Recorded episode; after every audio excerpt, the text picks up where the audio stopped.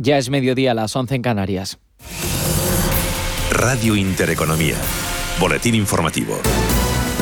¿Qué tal están? Muy buenos días. En poco menos de un cuarto de hora, en el patio del Congreso de los Diputados, la ministra de Hacienda, María Jesús Montero, está previsto que presente de manera oficial los presupuestos generales del Estado del próximo año. Posteriormente, y en una comparecencia parlamentaria, va a explicar el detalle de las cuentas públicas que así inician su trámite parlamentario. Por el momento, el Gobierno ya ha conseguido el apoyo del Partido Regionalista de Cantabria, tal y como ha confirmado su presidente Miguel Ángel Revilla. Creo que es un presupuesto que afronta situaciones muy necesarias, ¿eh? tema de las pensiones, tema de la juventud, tema de la vivienda, y luego sigue con una serie de compromisos en infraestructuras que en el caso de Cantabria parece que se van a cumplir y por lo tanto pues. el voto regionalista será positivo. Presupuestos que desde luego no tiene pinta de que vayan a recibir el apoyo del principal partido de la oposición, ya que con ellos ha mostrado muy crítico el líder del partido, Pablo Casado unos presupuestos que son ruinosos, que son falsos y que nacen muertos. Se lo dijo el INE la semana pasada y se lo ha dicho el FMI ayer. Miente en todas sus previsiones. Vende brotes verdes cuando el desempleo duplica la media europea, cuando debe 400.000 millones de euros al Banco Central Europeo, cuando no es capaz de ejecutar ni el 4% de fondos en todo un año. Esto va a acabar mal por su culpa. Le pasará como a Zapatero y el PP tendrá que volver a rescatar a España por tercera vez. Pero ¿por qué no hacer reformas en vez de seguir despilfarrando con fines electorales? Declaraciones de Casado en la sesión de control al gobierno donde ha cobrado hoy protagonismo el decreto que va a aterrizar mañana en la Cámara Baja con las medidas aprobadas por el Consejo de Ministros para abaratar la factura de la luz. El PNV avisa de que la crisis energética está poniendo en riesgo la recuperación económica y que podría pasar factura al futuro del gobierno, ya que la reacción de las eléctricas a la norma que le recorta sus beneficios extraordinarios está perjudicando a la industria vasca. Por ello, el portavoz parlamentario de los nacionalistas vascos ha pedido al Ejecutivo una revisión y por su parte el presidente Pedro Sánchez se ha comprometido a aclarar este decreto con las eléctricas. Y en eso es en lo que está trabajando el Gobierno de España, con las empresas eléctricas y con la industria. Es decir, aclarar y precisar lo que haga falta del Real Decreto 17-2021 para asegurar que esto sea así y que no genere en consecuencia ningún perjuicio a los consumidores domésticos y también a los consumidores industriales. Cabe destacar que hoy la vicepresidenta energética se va a reunir con los presidentes de Iberdrola y Naturgy en búsqueda de encontrar soluciones consensuadas a esa escalada de los precios de la luz. Además, estamos pendientes de la respuesta de Bruselas a este encarecimiento de las materias primas. Hoy está previsto que la Comisión Europea también ponga sobre la mesa sus medidas. En el terreno macroeconómico, las presiones inflacionistas tocan a la producción industrial en la zona euro, que en el mes de agosto ha registrado un descenso del 1,6% en comparación con el mes anterior, según datos publicados esta mañana por la Oficina Estadística Comunitaria Eurostat. Frente a agosto del año pasado, eso sí, la producción industrial ha aumentado un 5,1%. Mercados eh, financieros en los que ya nos fijamos con ese dato como telón de fondo, también con el dato de IPC en Alemania y a la espera del dato de la jornada, la inflación en la primera economía del mundo. En Estados Unidos las bolsas cotizan con signo mixto en Europa. El IBEX 35 recorta un 0,39%, aunque eso sí consigue mantener el soporte de los 8.900 puntos, en concreto hasta ahora en los 8.901 puntos. Dentro del IBEX lo peor se lo está llevando en tiempo real Banco Sabadell con un recorte del 3,29%. En positivo son 16 las cotizadas, con Solaria a la cabeza, arriba un 2,85%. De vuelta el resto de índices europeos, el Eurostock 50 sube medio punto porcentual, mientras que lo mejor se lo lleva Frankfurt, arriba 7 décimas. Otras noticias. Seguimos muy pendientes de todo lo que ocurre con la isla de La Palma, donde la lava que sale por el volcán del Cumbre Vieja ha afectado ya por el momento a 600, 656 hectáreas y ha destruido a su paso por el territorio unas 1.458 edificaciones, según la última actualización de Copernicus, el programa de observación de la Unión Europea. En concreto, esta actualización del radar corresponde al día de ayer. De este modo, las hectáreas afectadas por la erupción del volcán se han incrementado en 86 en relación a las 43 horas previas. Por su parte, las edificaciones detectadas destruidas experimentan un aumento de 135. Hoy se espera la visita nuevamente del presidente del gobierno, Pedro Sánchez, a esta isla de La Palma. Hasta aquí el repaso a la actualidad. Les dejamos ya con la programación habitual de Radio Intereconomía. La información volverá puntual a esa sintonía en poco menos de una hora.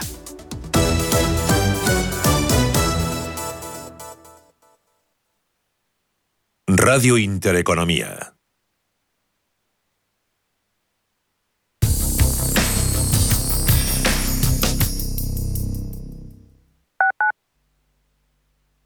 Urbanitae es una nueva plataforma de inversión inmobiliaria que te permite invertir a lo grande con cantidades pequeñas.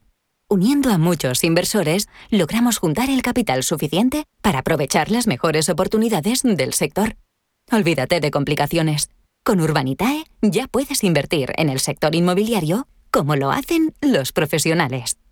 ¿Estás buscando un piso para invertir? Entra en inviertis.es. Pisos verificados con inquilino. En Inviertis, haz tu próxima inversión inmobiliaria completamente online. Inviertis, con más de 400 activos con inquilinos en toda España. Rentabilidad inmediata. Inviertis.es. Analiza, compara y oferta. Inviertis, tu inversión inmobiliaria a un clic de distancia.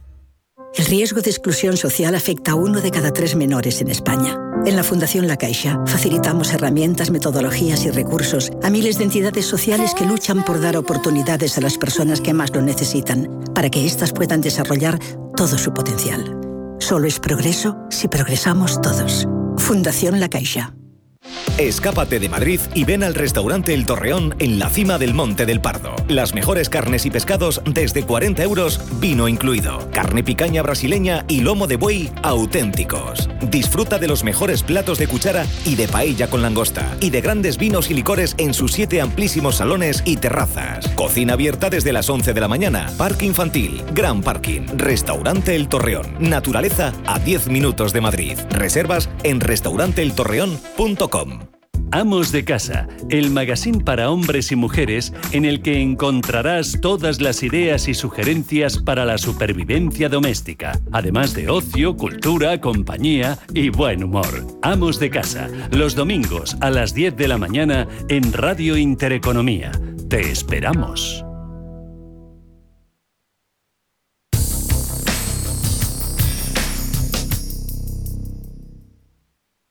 Arrancamos edición de miércoles a media sesión echando un vistazo a lo que ha pasado a la actualidad. Queremos saber también cómo lo hacen los mercados. Las cifras, el análisis hoy, como es miércoles, con Alberto Matellán, economista jefe de Mapfre Inversión.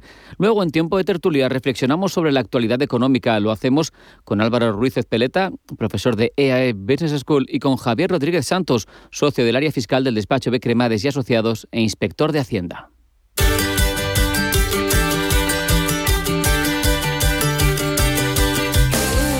Esto es A Media Sesión con Rafa Jiménez.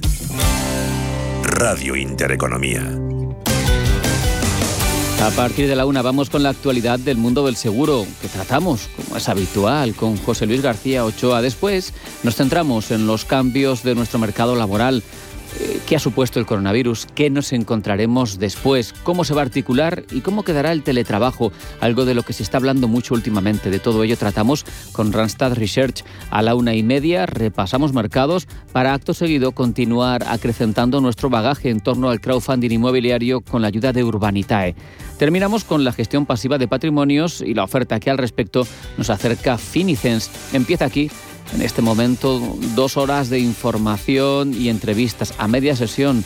Es posible en cada una de sus ediciones gracias a Sergio Rodríguez, a Ángeles Lozano y a nuestro técnico, a Miguel Barderas. A media sesión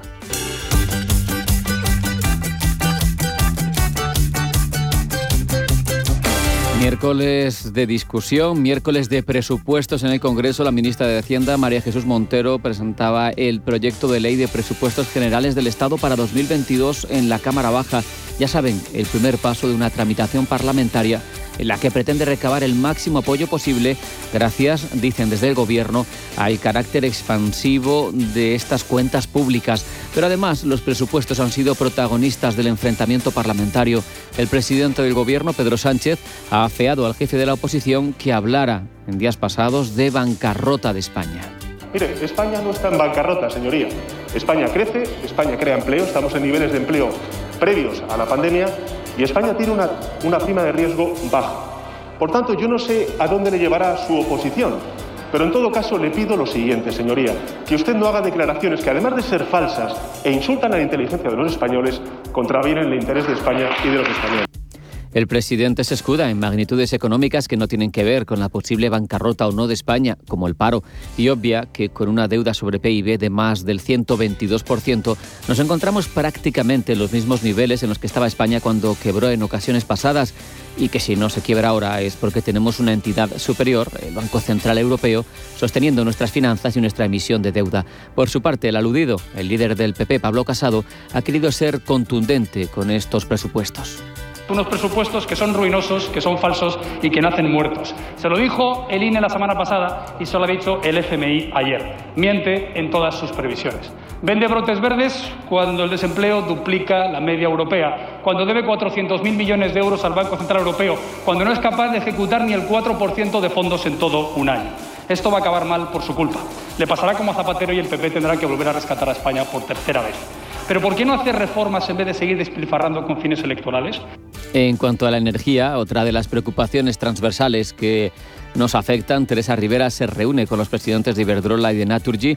La ministra aborda con esos directivos de las eléctricas la subida de precios de la energía. Pero además, Bruselas eh, presenta hoy sus medidas para hacer frente a ese incremento y lo hace con dos frentes, Alemania y los centro y noreuropeos, que quieren medidas coyunturales y para intentar compensar la situación actual, mientras que Francia, España, Grecia, lo que quieren son reformas de calado sobre el sistema en torno al cual se articula el precio de la energía en Europa. Precisamente Francia, entre tanto, estamos viendo cómo el presidente Macron ha anunciado un plan para reindustrializar el país y garantizar su independencia energética, un plan de 30.000 millones de euros.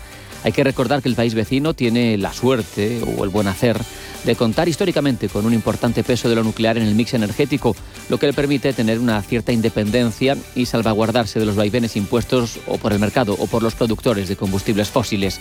Por eso, Macron anunciaba dentro de su plan de inversiones hasta mil millones de euros para refuerzo de la energía nuclear.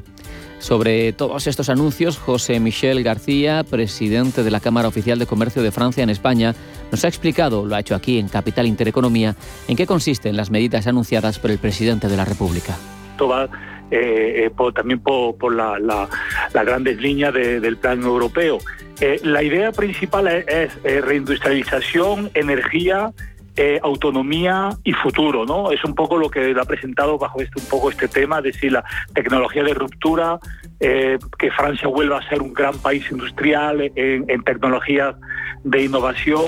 Eso es el gran el gran proyecto, ¿no? De, que vuelva que vuelva a Francia donde estuvo en los años 70.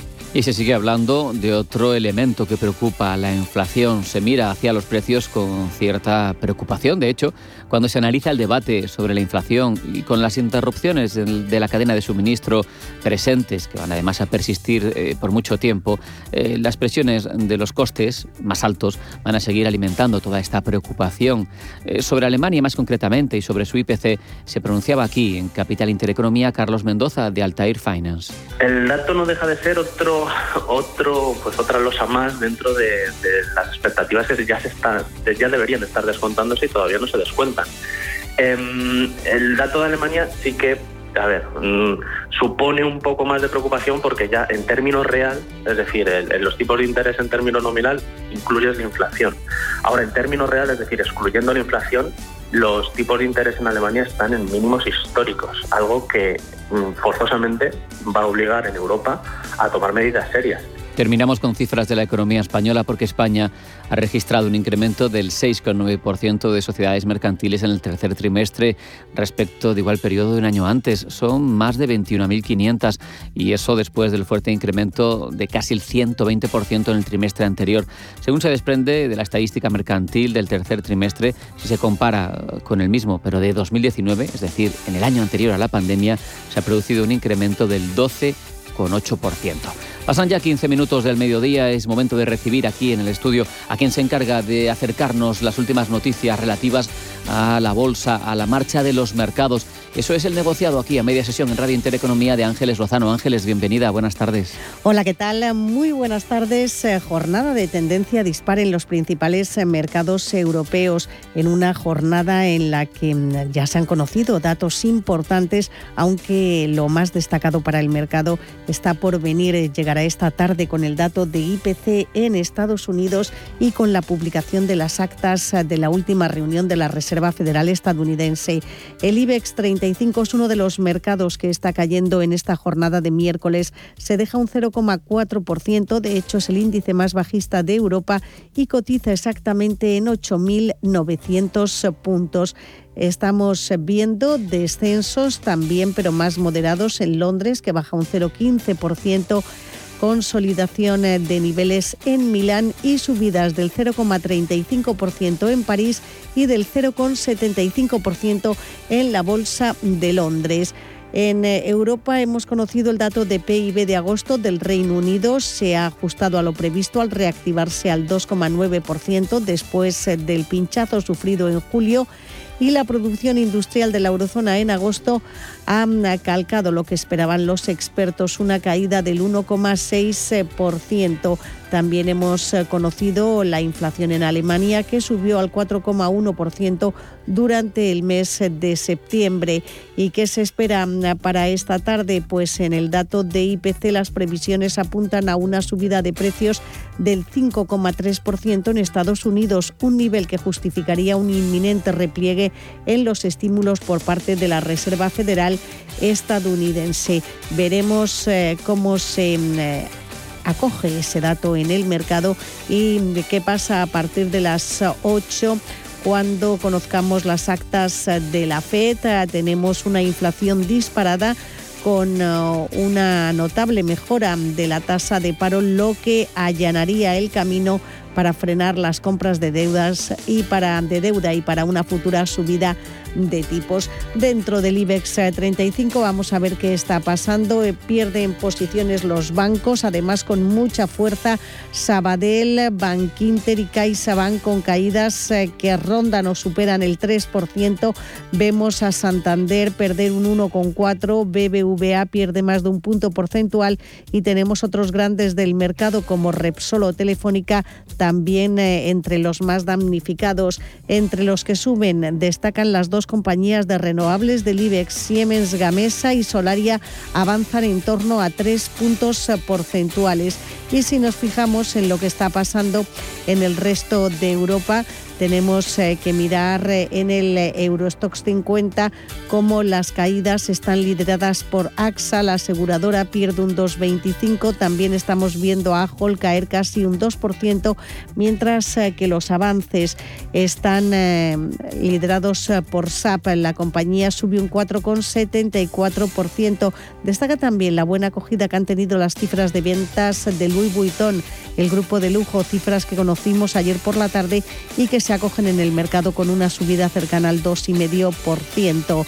Si nos em, centramos en lo que está pasando en eh, el FT100 eh, de Londres, pues eh, aquí tenemos algunas compañías ligadas al sector financiero que también están moviéndose con caídas importantes dentro de este índice de la City y Sillet en cualquier caso es uno de los más castigados. Igualmente Río Tinto, BHP Group, todos ellos con descensos eh, que mm, rondan o superan el 2%, mientras que los avances van para compañías como Taylor o Persimmon, que suben más de 4 puntos porcentuales.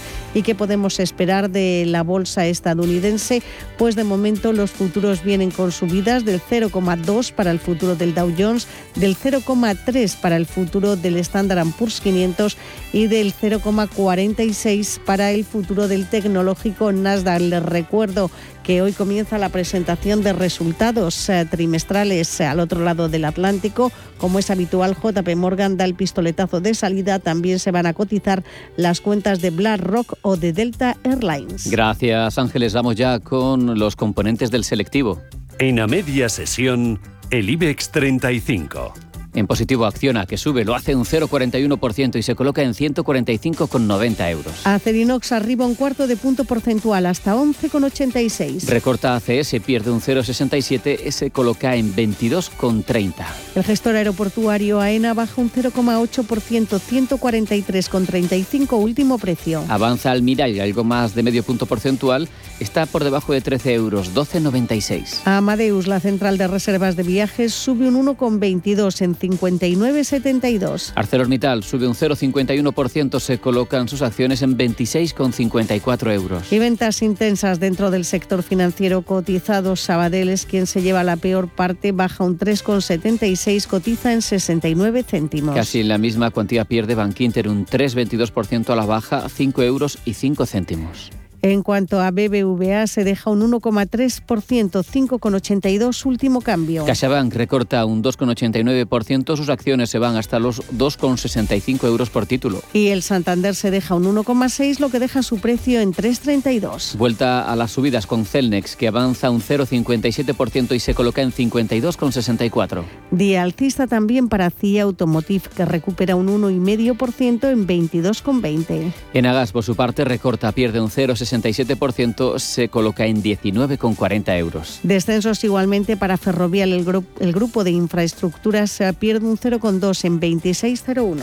Endesa, que pierde, lo hace un 0,80%, está algo por debajo de 18 euros, 17,98. Ferrovial se deja un 0,2, mantiene de momento la cota de los 26 euros. Fluidra sube un 0,90%, se va a 33,80. Aguanta el tipo Grifols, arriba un 0,33, 19,75. Iberdrola tiene tiene una tibia subida de apenas un 0,11% para colocarse en 9,37 euros. Inditex, el eh, grupo textil, recupera algo más de medio punto porcentual, cotiza en 30 euros 51 céntimos. Más intensa es la subida para Indra, avanza punto y medio porcentual, se colocan sus acciones en 9,10 euros por título. Inmobiliaria Colonial se deja medio punto porcentual hasta 8,34.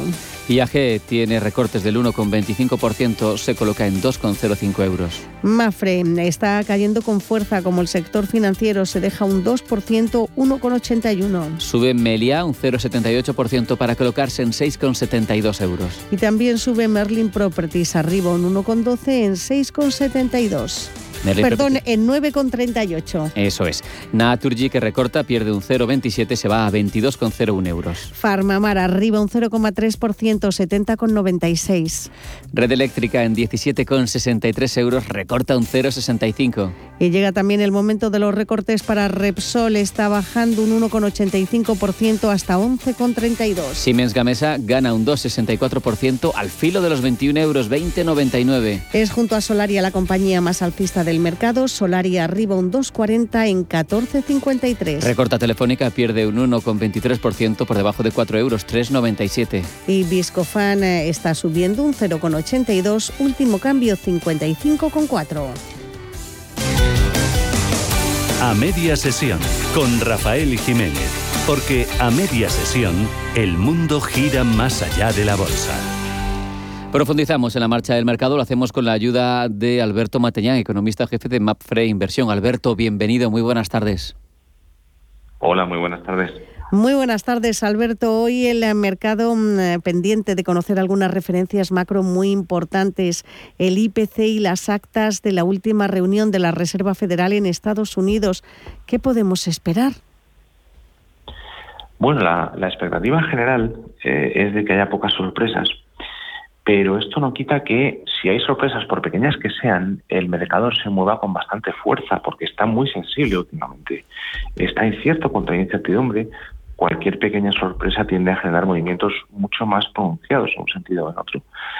Eh, sin embargo, para nosotros, por nuestro trabajo, el, trabajo de los inversores en general, consiste en mirar más allá de, un dato concreto o de una reunión de la FED concreta o de, una, de unas actas de la FED concretas. ¿no?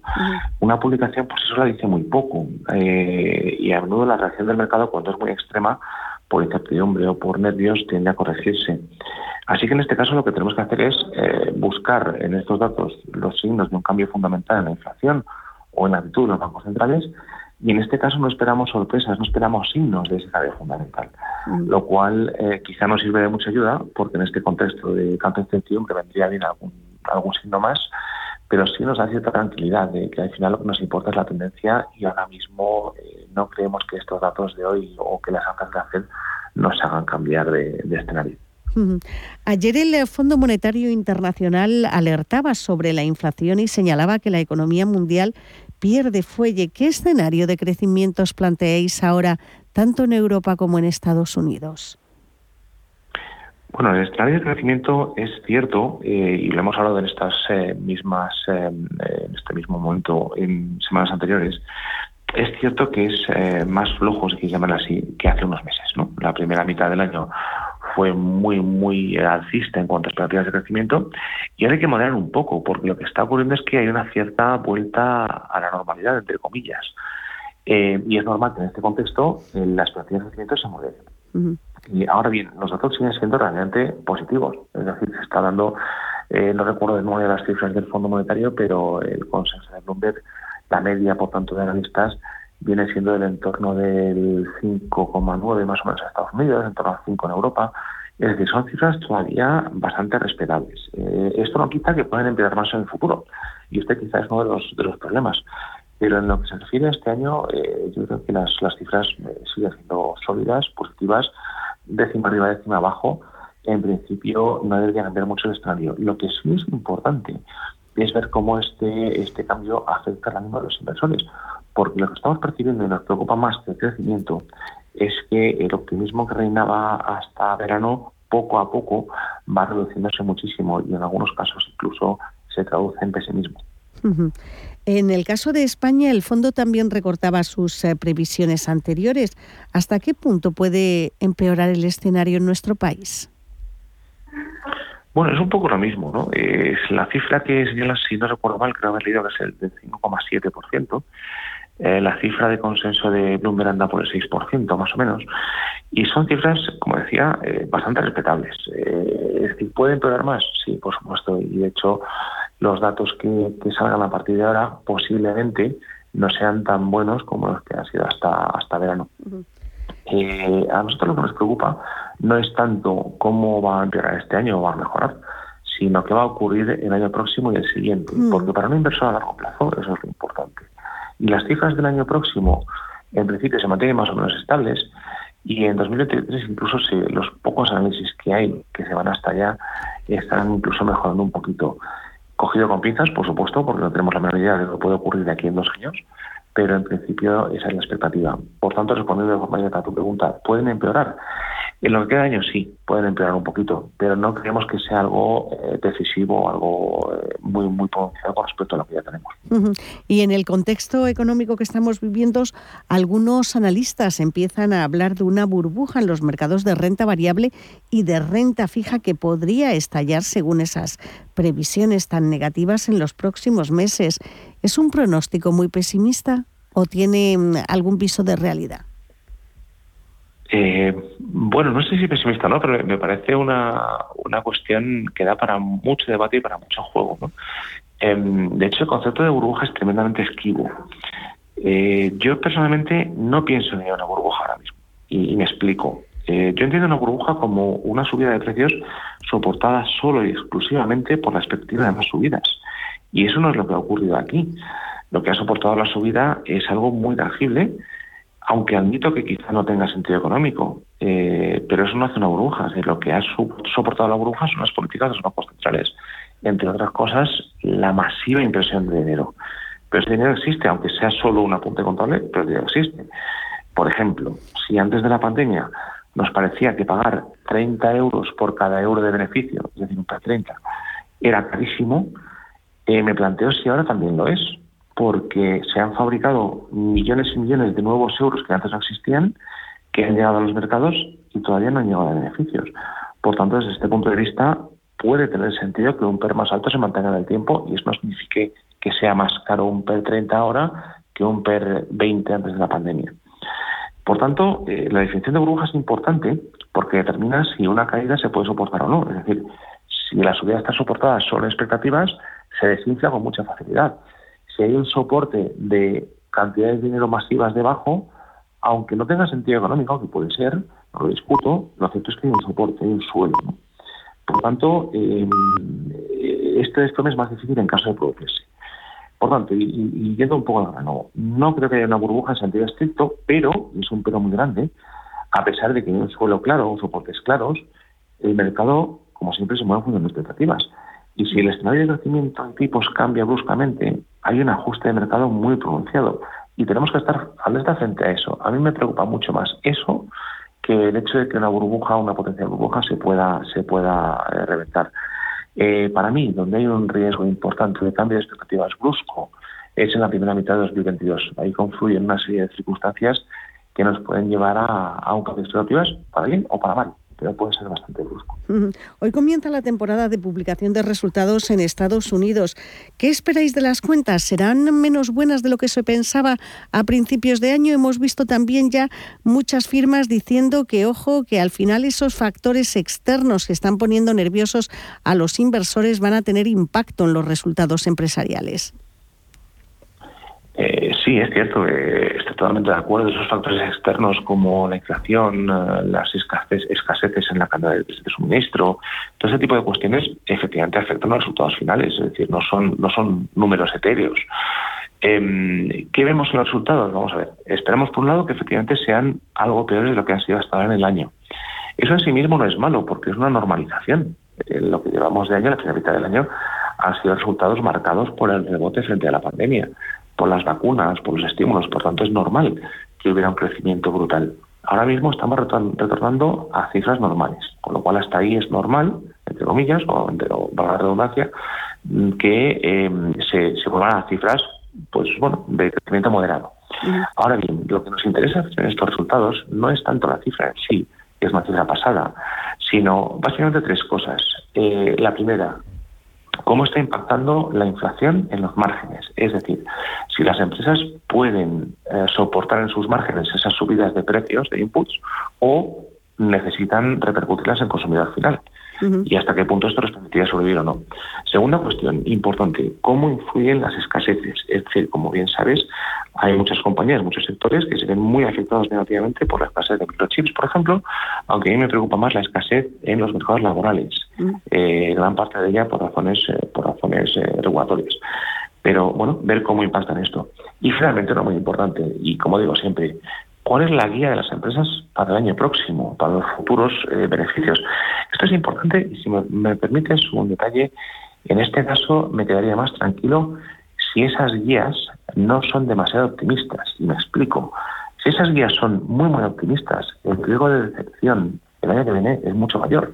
Y como te decía antes, me preocupa la primera mitad de 2022. Si esto ocurre así, tenemos un riesgo añadido. Por eso me quedo más tranquilo y las guías para el año próximo son prudentes y moderadas. Y mm, para terminar con todo lo que estamos contando, ¿alguna recomendación, estrategia, algún sector, alguna idea para los inversores eh, para que puedan estar en el mercado con la máxima tranquilidad posible? Eh, bueno, eh, para estar con la máxima tranquilidad posible, confía en tu asesor, eso es lo principal, ¿no? Pero yendo más a una cuestión de mercados, eh, nosotros como profesionales no estamos haciendo cambios significativos. Eh, eh, quiero recordar de nuevo que ya en, verano nos pusimos más prudentes de lo que estábamos y mantenemos ese posicionamiento. De cara al inversor minorista y final, pues no es fácil dar una recomendación distinta cada semana. Y en este sentido, mi recomendación va en la misma línea que, siempre, es decir, asegurarse de que sus objetivos están en línea con lo que hace su, proceso con las inversiones. Ahora bien, es verdad que el contexto actual, y esto no es muy habitual, puede estar cambiando esos objetivos, principalmente porque la inflación ahora está siendo mucho más alta de lo que ha sido en los últimos 10 años y por tanto más alta de lo que el inversor minorista está acostumbrado a ver. Entonces el inversor minorista puede que sea un momento para plantearse, aparte de otros análisis que hemos citado en semanas pasadas, también hasta qué punto, si la inflación que va a experimentar a lo largo de su vida con inversores es más alta, bueno, pues está alineado con eso o no, si sus objetivos vitales y personales se alinean con las inversiones que tiene ahora mismo en ese contexto de mayor inflación, que no está garantizado, pero parece que por ahora es alto.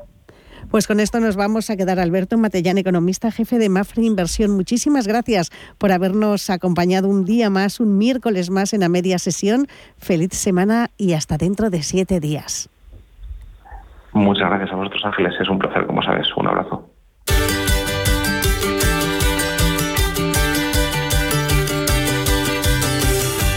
12 y 35 del mediodía vamos a tener en tiempo de tertulia a Víctor Ruiz Ezpeleta y a Javier Rodríguez Santos. Luego hablaremos de seguros, de mercado laboral, de crowdfunding inmobiliario y de gestión pasiva.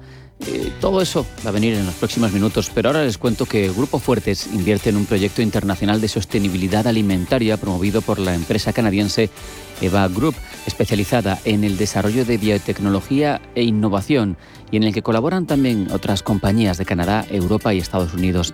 Grupo Fuertes es la compañía española con participación en este proyecto puntero que se basa en el enfoque One Health de las Naciones Unidas y que reconoce el vínculo existente entre la salud de los humanos, de los animales y del medio ambiente. Con la participación en este trabajo, que tiene como objetivo alimentar a la población de manera sostenible, Grupo Fuertes ratifica su compromiso con la sostenibilidad, la innovación y su integración en el sector de la alimentación y de la salud.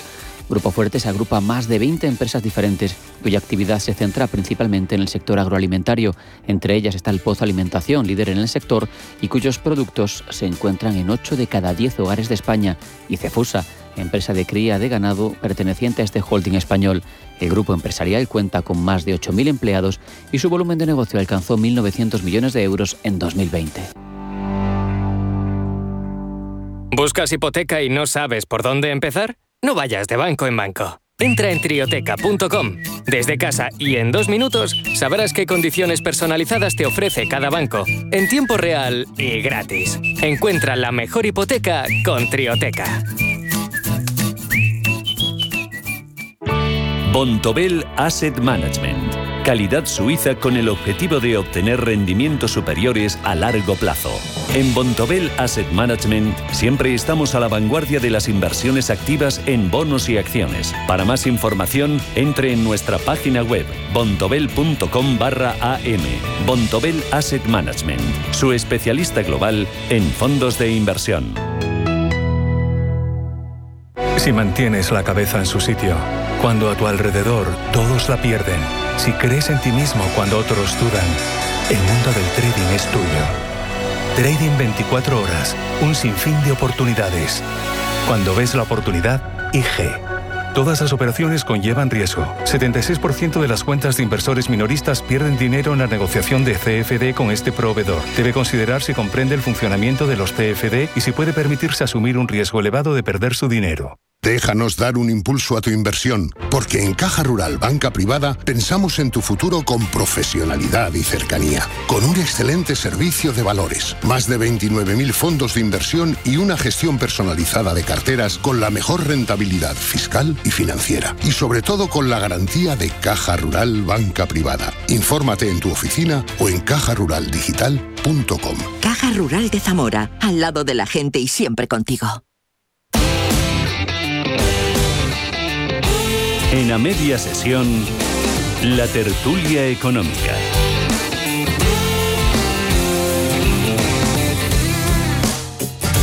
Un tiempo de análisis, un tiempo de reflexión en el que hoy contamos con la ayuda de Javier Rodríguez Santos, socio del área fiscal del despacho de Cremades y Asociados e inspector de Hacienda. Javier, bienvenido, muy buenas tardes. Javier, buenas tardes. no te oía. Muy bien. También nos acompaña Víctor Ruiz Espeleta. Víctor, bienvenido, buenas tardes. Es profesor de EAE Business School. Víctor, bienvenido. Hola, muchas gracias y encantado. Mm. Vamos a hablar, eh, Javier, sobre, cómo no, los presupuestos. Hoy se presentaban en el Congreso de los Diputados, siguen quemando etapas poco a poco y, bueno, eh, unos presupuestos que siguen generando mucha controversia, que aluden desde el Gobierno a que van a recabar apoyos, sin duda, porque son los más expansivos de la historia y eso quizá es lo que retrae precisamente a otras fuerzas políticas. Claro, efectivamente, el, proyecto, el anteproyecto de presupuestos que debería estar debatido en las Cortes y debería ser capaz de recoger aportaciones de los diferentes grupos políticos, pues eh, tal como está configurada la mayoría eh, gubernamental no va a ser así. Y lo de buscar apoyos es un eufemismo que en realidad significa comprar apoyos. Es decir, bueno, pues al PNV le darán lo suyo, a Esquerra Republicana le darán lo suyo, a Podemos eh, también lo propio y entonces eh, efectivamente al final eh, una vez repartidos y fijados por ley los gastos el problema es que los ingresos pues no van a ser previsiblemente los que los que puedan cubrir todos esos todos gastos no de manera que al final pues iremos a más déficit. Víctor cómo los ves tú bueno, pues efectivamente, ¿no? Como comenta Javier, eh, más que bueno, es una negociación política que estamos siempre acostumbrados a ver, ¿no? En el momento en que no hay mayorías absolutas, pues los partidos del gobierno se ven obligados a comprar, negociar o gestionar votos o llamémosle como queramos.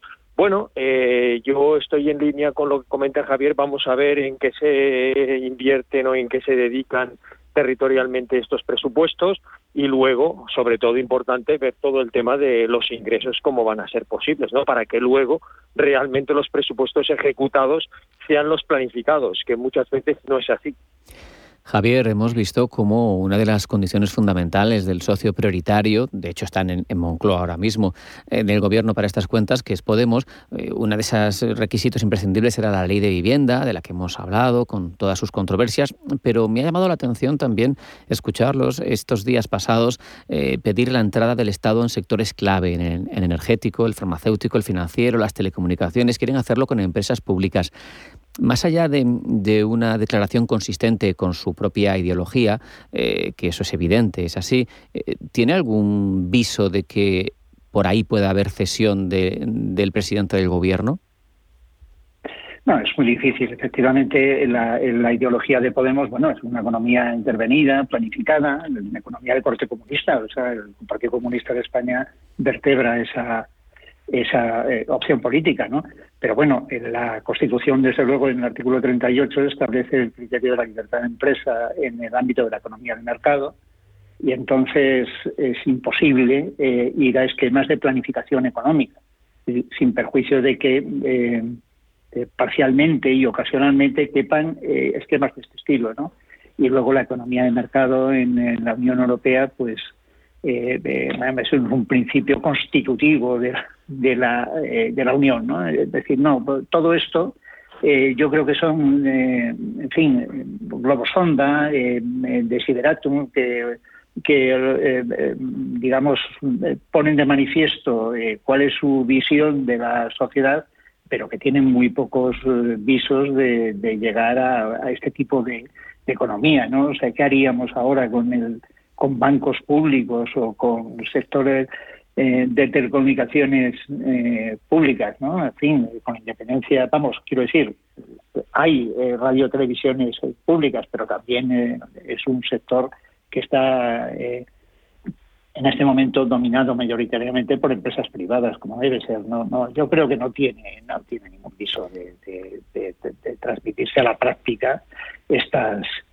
eh, estos deseos de, esta opción política. Mm, Víctor, no podemos olvidar, sin embargo, que hay países como Francia, como Italia, con empresas públicas muy potentes en sectores estratégicos y que hasta finales de los 90, es decir, durante 20 años en, democracia, hemos tenido empresas energéticas, empresas de telecomunicaciones de carácter público.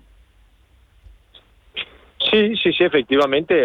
En los años 80, 90, pues había empresas públicas que luego se vendieron, pues porque también había unos temas de gestión y unos temas de déficit que no se pudieron absorber. Y estoy en la línea de que comenta Javier, que mediáticamente quizás esto tiene un impacto de querer hacer ver que porque hay alguna empresa pública detrás los precios van a ser más bajos, cuando realmente las leyes del mercado pues no son así. Las leyes del mercado son las que son y si hay empresas públicas o hay empresas privadas, al final lo acaba regulando en un sistema capitalista como el nuestro.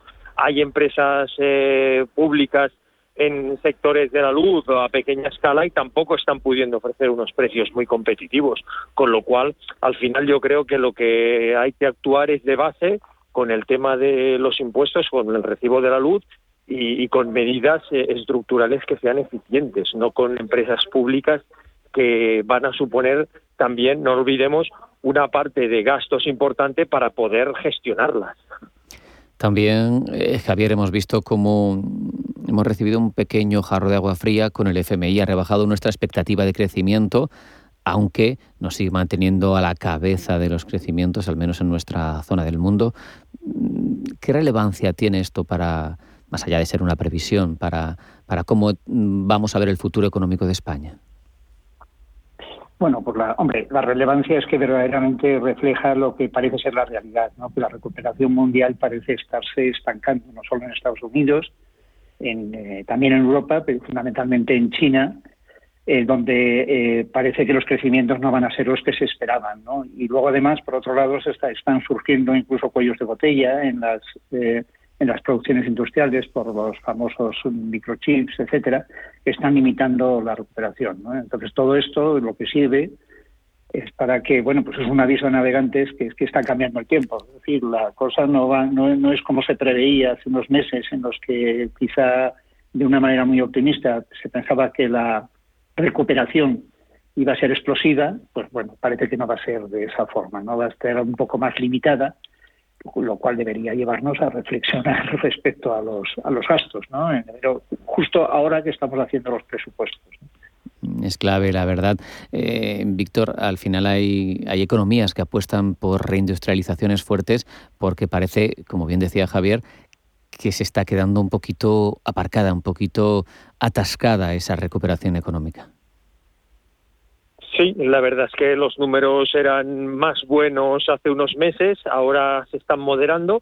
Es verdad que para el año que viene se prevé una recuperación mejor, del 6,4% aproximadamente, pero no olvidemos, a mí me gusta decir una cosa, hay que mirar los números como son y si el año pasado bajamos un 10,8%, es decir, una auténtica barbaridad, si un año te recuperas un 5 y el otro año el 6, pues estás aproximadamente igual, es decir, no los números van a ser tan buenos como se preveían y vamos a estar dos años de recuperación para estar aproximadamente al mismo nivel que el 2019, con lo cual... El problema, pues, Víctor, yo creo ahí es que ese 5 y ese 6 vienen eh, sobre el 10% menos de PIB, ¿sabes lo que te quiero decir? O sea, has bajado, has bajado y, y el crecimiento es sobre una cifra más baja, ¿sabes? Al final eso a veces nos hacen nos hacemos trampa nosotros mismos al solitario muchas veces. Sí, bueno, más que hacerse trampas es que hay que ser conscientes que los números pues son de una manera. Entonces, si un año bajas un 11 y al año siguiente subes un 11, no estás en el mismo sitio, como hay gente que se cree. Claro, claro. Pues hay que ir con cuidado con eso y, ver realmente si esa recuperación existe. Como comenta Javier, el tema de eh, la falta de materia prima pues también está provocando un cierto estancamiento y bueno, eh, habrá que seguirlo muy de cerca, porque no son los números tan buenos como parecían ser. Lo que no sé si son tan malos como algunos nos dicen, Javier, porque hay quien asegura que España está en bancarrota y yo veo argumentos eh, legítimos por ambas partes. ¿no? Es cierto que, que, pagar la deuda cuesta hoy tres puntos menos que en 2012, pero también nos acercamos a ese 130% de deuda sobre PIB con el que históricamente hemos quebrado ya un buen número de veces. ¿Con qué nos quedamos, eh, Javier? Hombre, yo creo que bancarrota ni de lejos. Es decir, la, sociedad y la economía española tienen suficiente fortaleza para pagar lo que lleva, eh, vamos, a corto, a medio y a Aunque no tuviéramos ese deus ex máquina que es el Banco Central Europeo. Sí, bueno, pero eso se va a acabar. Eso está claro que se va a terminar. Eh, los estímulos son temporales por su propia naturaleza, ¿no? Y, van a hacer, va a haber un incremento de los eh, tipos de interés a consecuencia del final de los estímulos. Y efectivamente eso nos situará en una situación en la que habrá que, valga la redundancia, en la que habrá que eh, eh, poner como prioridad la reducción de los gastos, la consolidación fiscal famosa.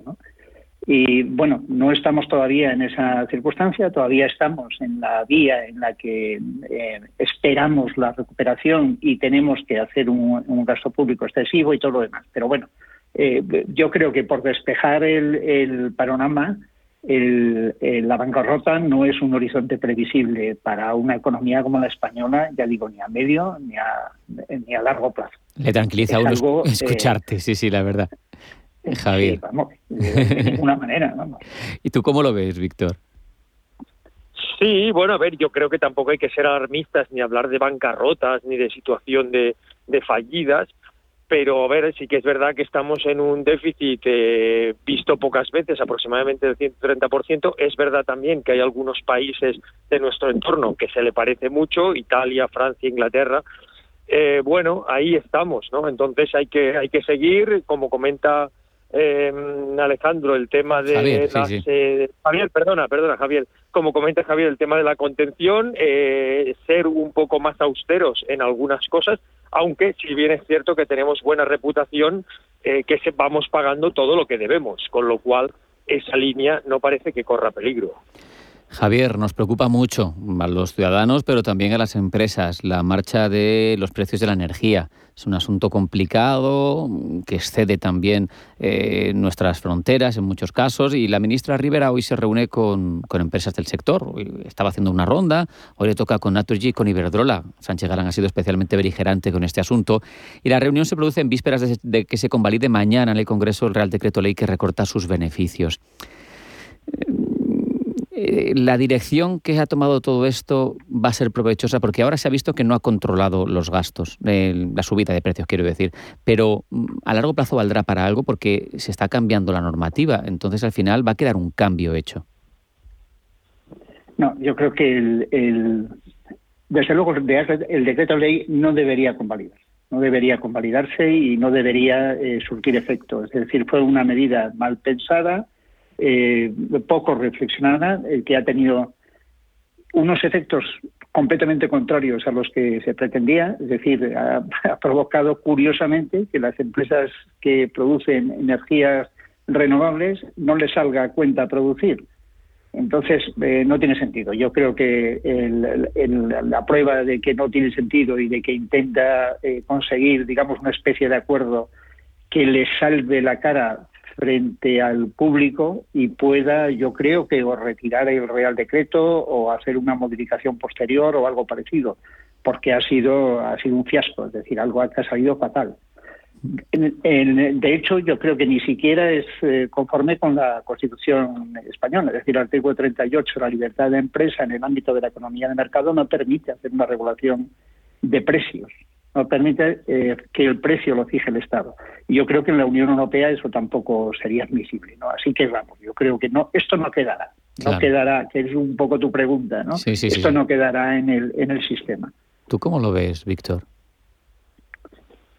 Sí, bueno, lo veo muy parecido porque, como comentáis, eh, el tema de la libre regulación del mercado abierto, sí que es verdad que se tienen que poner unos márgenes y de hecho se ponen pues en temas de eh, bursátiles y en otro tipo de aspectos, pero sí que lo que es la libre competencia y la fijación de los precios debería ser un poco más liberalizada. A mí me gustaría más hacer hincapié en medidas que sí que pueden ayudar al pequeño y mediano usuario, como toda la reinversión que se habla del impuesto de CO2 que sirva para abaratar el precio de la luz o seguir rebajando el IVA como se ha hecho en algunos países, unas medidas que puedan ayudar a que la factura del recibo de la luz sea más sostenible.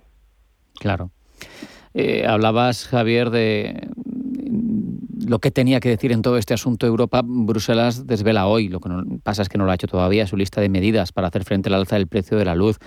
La clave aquí es que hay dos, dos bloques enfrentados. Tienes a Alemania, en este caso, eh, junto con centroeuropeos y noreuropeos, que quieren medidas concretas, eh, coyunturales, vamos a decir, pero España, Francia y algún otro más del sur, Grecia, creo recordar, pues lo que quieren son cambios en la forma en la que se estructura esos precios y ese mercado de la electricidad en Europa, que, como decíamos, en muchos casos tiene que ver con un marco que nos viene dado desde Bruselas. Mm, al final es complicado porque es contraponer intereses muy distintos de países que tienen necesidades distintas y, bueno, no podemos olvidar tampoco de los efectos que tiene todo esto, Javier, en, las empresas. ¿no? Leía hace poco que una tonelada de aluminio cuesta lo mismo que la electricidad necesaria para fabricarla. Por lo tanto, tienen un efecto muy grave en la industria. ¿no? Aquí, ¿cómo, cómo se va a solucionar? Porque al final volvemos a tener dos bandos.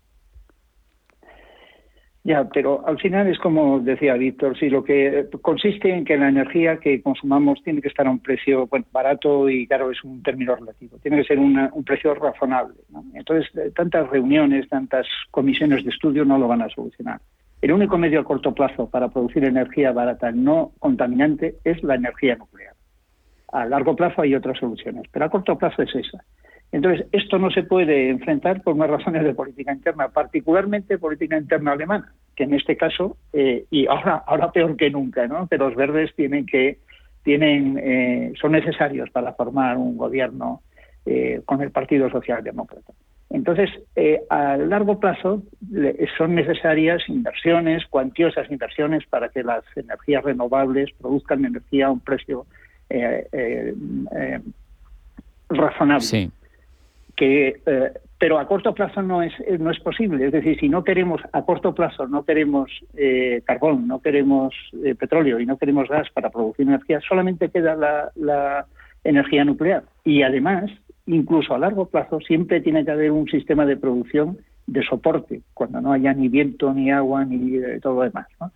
Entonces, efectivamente, el hecho de que nos neguemos ni siquiera a debatir sobre la conveniencia de tener un sistema de energía nuclear eh, medianamente razonable, pues, pues es algo que, eh, mm, que es en definitiva lo que genera y un poco, yo creo, los dos bloques dentro, dentro de Europa. ¿no? Europa, los del norte que están a favor de, de otro tipo de energías y los del sur que lo que pasa es que tienen tal eh, incidencia en los precios. La energía que estamos pagando es la energía más cara de, de todas las posibles. O sea, la forma más eh, antieconómica de, de, suministrarse de energía es la que estamos eh, llevando a cabo nosotros. ¿no? Entonces eso es, bueno, pues eso, pues cuestiones políticas las que las que las que inciden en este tema. Fíjate, Victoria, a ti que eres ingeniero, ¿no te da envidia que en Francia haya salido Macron anunciando un plan para reindustrializar el país? para garantizar su independencia energética, 30.000 millones de euros, 1.000 para más nucleares, que todos sabemos que como ellos no tienen combustibles fósiles, tienen en el, en el mix, en el pool, tienen un 75% de energía nuclear que les garantiza una estabilidad de precios. Es un panorama muy distinto. Pues sí, sí, sí, la verdad es que me da, me da envidia. Eh, coincido, coincido porque el tema de la energía nuclear sí que es verdad que sigue siendo necesario y volvemos un poco a lo mismo del primer punto, que mediáticamente puede ser interesante decir que se renuncia, pero hoy no es posible. A mí también me gustaría renunciar completamente a la energía nuclear porque es verdad que hay un tema de residuos ahí que no acaba de estar del todo solventado pero es que ahora mismo no tenemos otra alternativa. Y claro, Francia ya nos lleva a la delantera en esto durante muchos años, porque tampoco podemos construir centrales nucleares de un día para otro. Es decir, aunque quisiéramos ahora apostar por este modelo, tardaríamos años en, poder llevarlo a cabo. Entonces yo pienso que hay que apostar por las energías en las que España tiene un valor diferencial. Si tenemos, eh, somos de los países que más horas tenemos de sol en toda Europa, pues tenemos que aprovecharlo con energía fotovoltaica, que es verdad que el sol no está siempre, pero que al menos haga un factor diferencial. Y mientras tanto, ser menos dependiente de países que exportan gas, que nos hace estar un poco a, a expectativas de las subidas y bajadas de precio con ellos. Claro que sí. Eh, vamos a terminar, pero antes de marcharnos, eh, Javier, te quería preguntar, mm, esa primera emisión de bonos verdes de la Unión ha registrado una gran demanda, se han captado 12.000 millones, una demanda de 135.000. ¿Esto, ¿Esto es algo estructural a futuro? ¿Crees que es una moda, que es, que es parte de greenwashing y que al final quedará como algo coyuntural? Eh, ¿Tendrá lógica? ¿Tendrá el apetito de los inversores una sostenibilidad de cara al futuro, nunca mejor dicho, dándose el tema de los bonos verdes? ¿Cómo lo ves? Pues yo creo que el greenwashing es algo a tener en cuenta, es decir, que bueno, se queda muy bien cuando en el eh, cuando se informan los accionistas que hemos invertido todo esto en bonos verdes y todo lo demás, pero bueno, hay, hay que ver al, final dónde van esas inversiones, ¿no? Luego, por otro lado, yo no sé por qué es más verde eh, financiarse con, o sea, financiar precisamente la instalación de una energía fotovoltaica, que eh, eh, financiar las pensiones o financiar el subsidio de paro. No sé por qué es más verde una cosa que otra, ¿no? Pero bueno, yo creo que es una moda más que otra cosa. Bueno, pues con esa reflexión nos quedamos. Víctor, Javier, se nos ha acabado el tiempo. Os agradezco que hayáis estado con nosotros estos minutos. Un abrazo y hasta la próxima. Un placer, un abrazo. Un saludo, gracias a vosotros. Ahora lo que hacemos es recibir en unos segundos apenas, en menos de un minuto, a Pepe Luis Vázquez con las últimas noticias, con el boletín informativo de la una de la tarde. No se marchen porque sigue a media sesión en Radio Intereconomía hablando de seguros, hablando de mercado laboral, de crowdfunding inmobiliario y de gestión pasiva de patrimonios. Ya les digo, hacemos una pequeña parada, pero sigan aquí. Esto es a media sesión en Radio Intereconomía.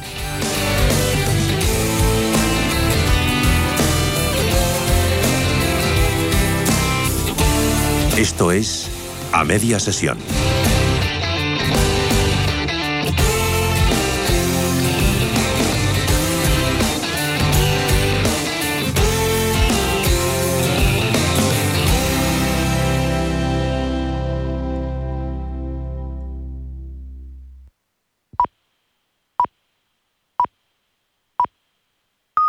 Así llegamos hasta la una de la tarde, medio